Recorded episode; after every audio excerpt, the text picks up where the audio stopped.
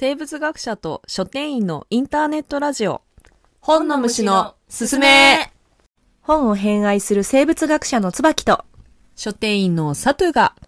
本にまつわるあれやこれやをゆるっとお届けします。は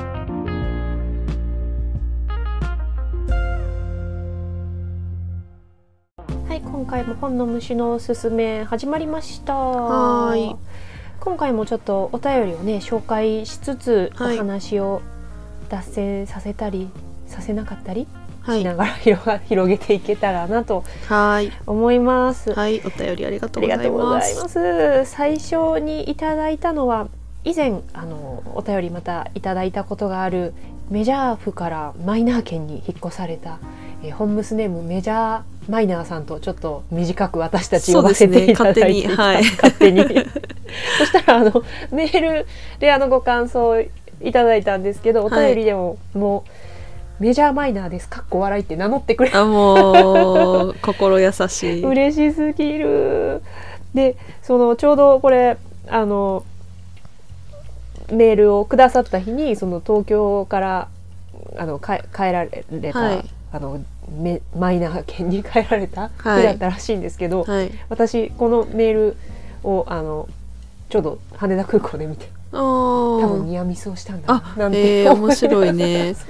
じゃああのお便りにあの10月27日から神保町の古本祭りが始まりますねって行かれますかって書いてるんですけど羽田に行ってたのかな？いやその日は私風邪ひいてた。風邪ひいてそう羽田から飛び立った先で風をもらって帰ってあいやいきて、やいやいやいやいやいやいやいやいや。でもそう行きたかったんですけどなねるほど寝込んで今寝込んでいまししたか？そうでしたたか ツさんは？私何してたんやろねその日。あんまりあれやね。上野にいたな。お上野。え何何が上野のあのボタンボタンダリアか。ダリアのなんか展示みたいなのがあって植物の植物園みたいなところに行ってましたね。へえそんな感じでした。でしたね。27日は。はいちょっとゆるゆると紹介してしまったんですけどあのメジャーマイナーさんからのお便りすごいあの熱いお便りをいただいていやありがとうございます。本当励みになるありがとう。ございます本当にありがとうございます。ちょっと少しずつ編集しながらお話しさせていただけたらなと思います。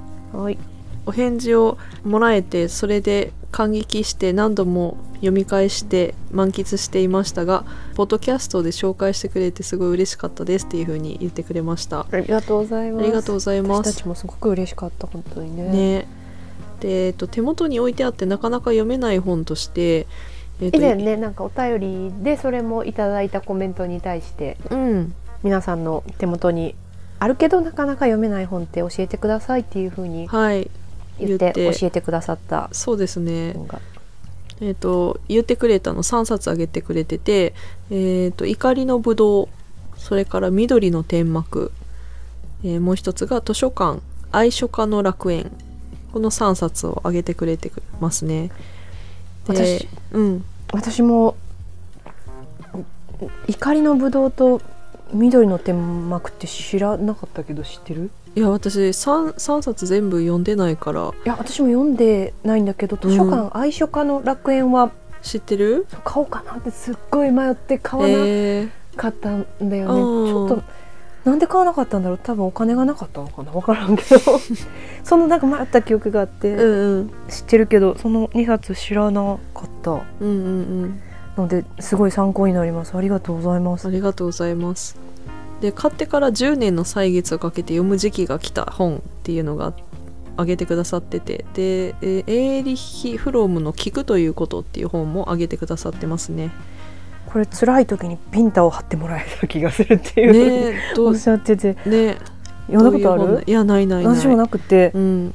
あそうなんや。じゃあ辛い時に読みたいななんてうん。ね、思ったり。び辛い時？ビンタが欲しい時？ビンタが欲しい時やね、いや本当にねこういう風になんか買ってから今今がその時みたいなのってあるよねっていうお話をね、うん以前の放送回でしててそれに対してこういう本があったよっていうのを教えてくださいましたね。うんはいありがとうございありますがとうございます。で後半のところであの私たちの感想も言ってくださってるんですけどうん、それをちょっと読み上げさせていただきますね。椿さんは学者さんなんだろうなと思うのはぶっ飛びのアインシュタインのような感性の着眼点。佐藤さんの声は落ち着いているので進行役にぴったり。そして書店員さんならではの着眼点が魅力です。またお互いのご出身がメジャー府大阪府なんですけど。ならではの、はい、ボールを拾って拾ってという感じの会話力に引き込まれほんまに楽しいんですわ。ありがとうございます。という感じで、えー最後に、えー椿さんがコンプリートしたくないあのもう亡くなってはってねそうなんですよ、ね、読んでしまうともう、うんもう会えなく会えなくなっちゃうっていううのであの一あの一冊とか取ってるっていう話をしてたんですけど、で米原まりさんでしたっけ、米原まりさん。でそれについての、えっと最後の文字を見見かけましたっていうことでわざわざあの画画像添付で送ってくださってるんですけど、うんえっと100人が選んだ究極の一字っていう週刊誌の企画で、えー米原まりさんが選んだ文字と彼女ご自身の字っていうことで、えー、と画像でその「坂」っていう漢字一字を米原さんが書いてらっしゃるのをあの送ってくださってますね。でそれに、えー、とちょっと文が添えてあって米原さんのちょっと読み上げさせていただきたいんですけど、うんうんえー坂登る時には希望があって降りる時には勇気がいる。まっすぐで平坦な道は退屈だ。私は起伏に富んだ道が好き。ということですごい米原さんらしい、うんね。一時やな。生き方が現れてる感じだよね。本当に。だし、私は結構共感するところもあるな。うんうんうんうんうん結構ね安定とは逆かもしれないけど。うんああね、やっぱりもう坂道楽しいですよね、うんうんうんうんわけわかんない景色が現れたりする感じうんうんうんうん。を楽しんでいきたいなと思ったりそのと時にねやっぱり本って大事だよね。うん、本当に。最後に、えー、と引き続き全国にいないどこまでもお二人の素敵なトークを聞かせてください。また季節の変わり目です。どうぞ体調に気をつけてくださいね。とのことで。ありがとうありがとうございました。なんかそういう風に言ってくださることがあの本当に励みになっていやます本当にうん。本当に、やっぱりあの聞いてくださってる楽しみにしてくださってる方がいると思うからね、うん。なんか私たちも。別にがん頑張頑張ってやってる感じでも全然ないんですけど、うん。うん励み？本当に。なんかなんかねあの昔あのマングースを さ奄美話が。捕まえてるお人たちがいたんやけどさ。おそのレンジャーの人たちが、うん。もう奄美大島ってほぼマングース絶滅してて。あそうなんや。そうそう。でも絶滅しかけてるぐらいでも残ってたらすごい繁殖力が高いからうん。ブワって増えちゃうからうん。やっぱりちゃんと取り続けないといけないけどほとんどいないからうん。行って腐ってる餌をもうなんかすごい虫とかがもうたかってもうべちゃって汚くなってる餌を取り除いて綺麗なソーセージを変えるだけの仕事で虚しいみたいなことをおっしゃってる方がいてうんそれになるじゃないなんか手応えがないっていうのはやっぱはあ。マングースが取れてる感じがさ するなと思うんですよ。お便りいただいたりとようやく意味が張り張り切ってうん。ウインナー変えるぞみたいな。うん。なるほどね。感じ、うんうん。ちゃんと手応えがあるよっていう。私たちのマングースになってほしいななんか気持ち悪いな 私たちのマングースになってほしいな気持ち悪いけど。気持ち悪いね。なしで。なしとかないな。口から出た言葉になしとかないな。でも言いたいことはすごいわかります。本当にあの楽しみにしてもらえたらすごい嬉しいですね。生活の中でね。本当に。あとなんかちょっと脱線しちゃうんですけど、はい。結構ポッドキャストを初めて、うん。あの発見したうん。こと？うん。がそのサトゥさんの声がうん。落ち着いてて確かに進行向きで。で結構前もなんかその意外とサトゥさん抜けてるみたいな話した回ね。あったと思うんですけど、うん。そう私失礼ながら結構そういう印象を持ってたからさ、うん。結構なんかその ポッドキャストでうん。を聞いてくれてる私のあのリアルの友達というか、うん。とかでみんななんか落ち着いてるサトゥーさんとなんかねそう、うん。なんかいつもわちゃわちゃ一人そわそわしてる私みたいな感じで言われてあそうそうやわみたいな。まあ、ぼんやりのんびりしてるところが落ち着いてるっていう風に捉えてくれてんのかなって思ってそんなるんやけど。就職面接みたいなことある？短所は長所にみたいな。みんなギャーってあと気が狂いそうになる。ああんな感じないやわからんけどな。まあいいいい風に捉えてくださってるのかなって。いやまあでもみんな好意を持ってねくださってるっていうのはあるのかな、本当にありがたいありがたいですね。結構ねお互いのその友達？うん。サトゥの友達私は知らないけど。うんうんとか私の友達サトゥは知らないけどみたいなうん。うん方もね結構聞いてくださってて。いや本当いや本に当にありがとうごありざいます。がとうございます。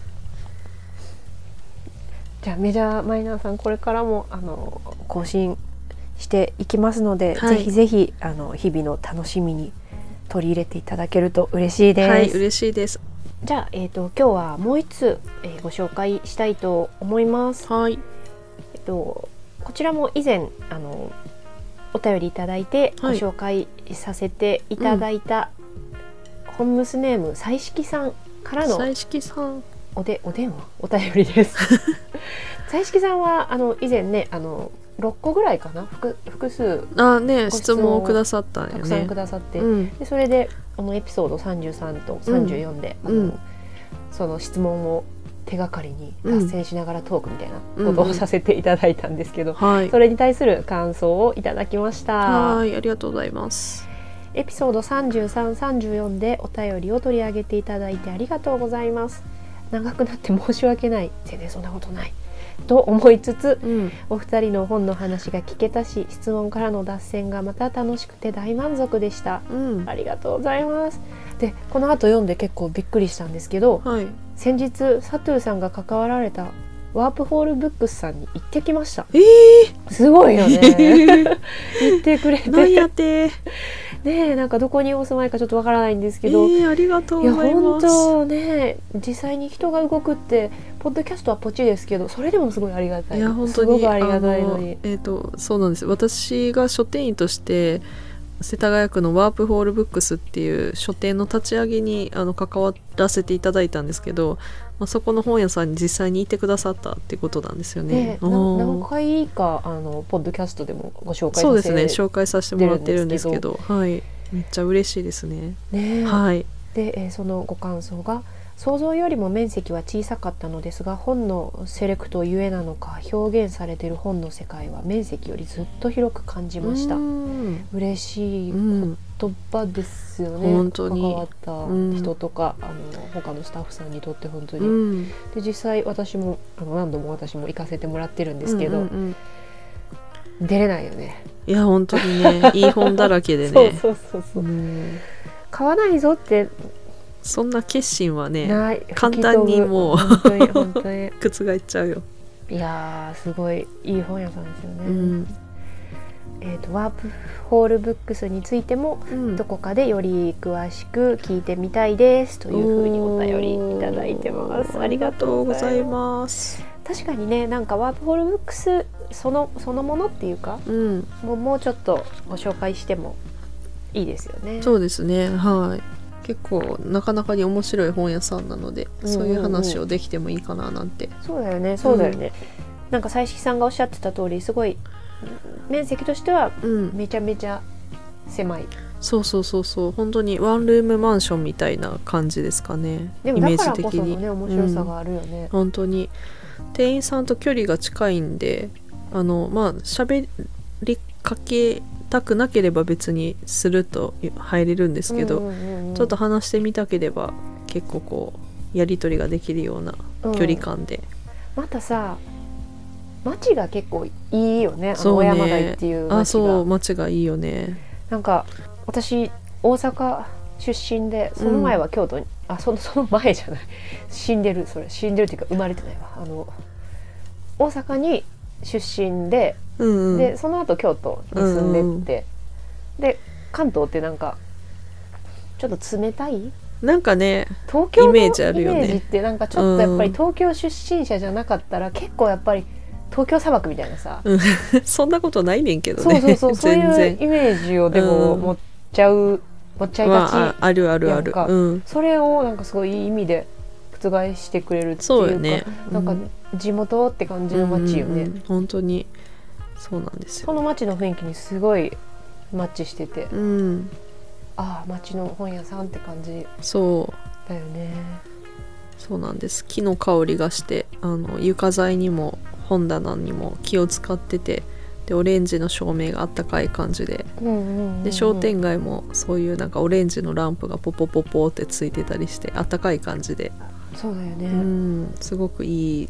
なかなかなんかどこどこみたいな感じっていう表現が難しいな。難しいね。もうその小山台みたいな感じ。そうそうそうそうそうそう。なのでぜひぜひそのワープホールブックスはい。もですしそのもちろんそのと遠い方とかもいらっしゃると思うんですけどぜひあのお近くにお越しの際はその商店街の雰囲気と合わせて楽しそうんでほしいなってはいいう場所ですよね。はい。そう立ち上げに関わったといえばうん。実は最近私違ううんポッドキャスト番組の立ち上げに お関わりまして。えっとね私がもともと勤めてたうん職場うんのあの同僚というかうんの方たちで、えっと海洋研究開発機構っていううん。うんうんああの深海6500とかああの人が乗って6500深海6500メートルまで潜れるうん。あの有人探査船とか持ってたりするので結構有名なので知ってる人もいるかなと思うんですけど、うんうん。まあなんか海の JAXA みたいな感じの研究所なんですけど、うん。そこの、えー豊福さん永井さんっていう研究者のうん。お二人の方が、あのもともと結構親しくしていただいててうん。でそれでその関係であの本の虫のすすめうん。も始めた時からあのこういうポッドキャスト始めましたっていうのをうん。ご紹介してて、うんうん。そしたらそれ聞いてくださっててでなんかあ研究のその内容とかを知ってもらうのに、うん。ポッドキャストってすごいいい方法やなみたいなへえ風におっしゃってくださって、うん。でなんか本ムスみたいなうん。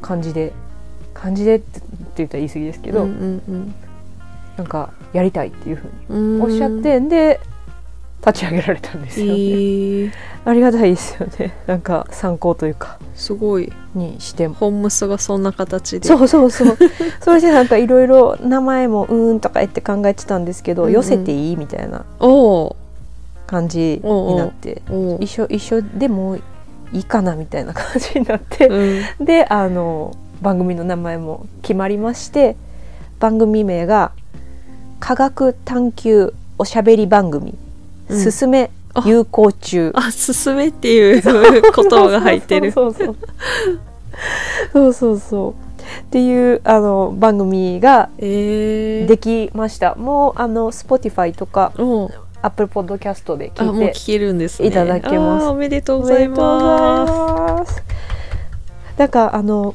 音だけ聞いても有効中って何って思う方も多いと思うんですけど、すうん。豊福さんと永井さんがその研究してる生き物の名前で、うんうん。皆さんその沖縄とか行った時にお土産で干し砂って売ってるのを見たことあるかなと思うんですけど、うん。瓶に入った砂ででもよく見ると星の形してるっていう、んん。あるね。あれってなんていうの岩石？のかけらじゃなくって、うん。有効虫っていう生き物の殻なんですよ。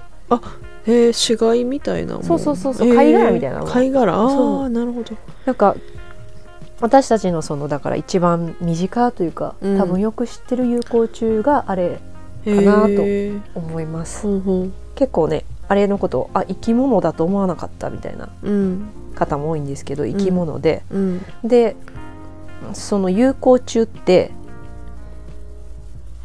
ある有効虫の有はあの有無のうあるっていう意味、んんでえっ、と穴はこん？有効中の項はうん。穴って意意味なんですけどあの、うん。子供の子になんかひらがなの「し」みたいな。うんうん。あの中国の孔子のそうそうそう孔子の孔教えのね。うん。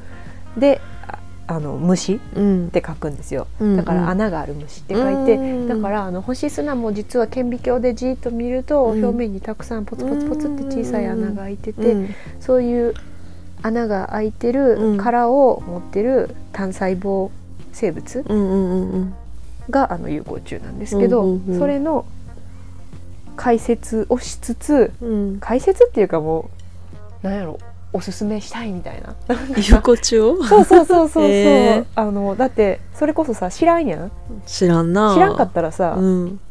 応援もできないやん、うんうん。好きになれないよね。好きになれない、んんそう。だからまず知ってほしいよねっていうところで、うん。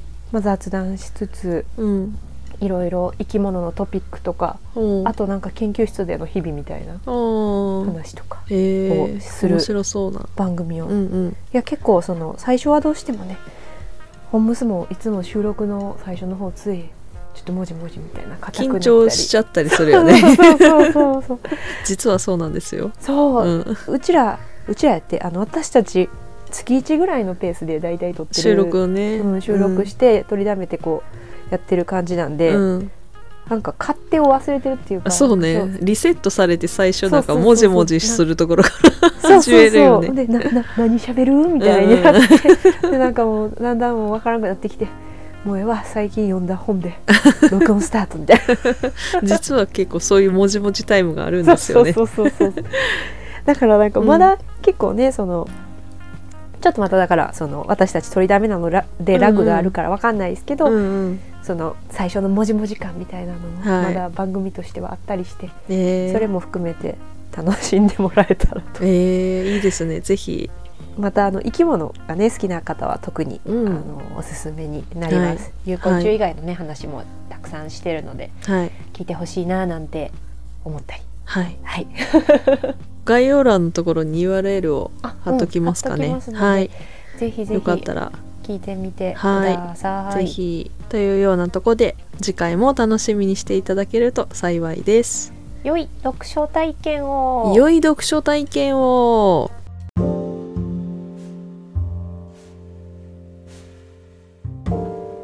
本の虫のすすめでは皆様のご質問ご感想をお待ちしています取り上げてほしいトピックも随時募集中です。Twitter の DM または番組説明欄に記載しているメールアドレスにご連絡ください。本の虫のすすめは毎週金曜日17時に配信しています。アフターファイブに読書トークをお楽しみください。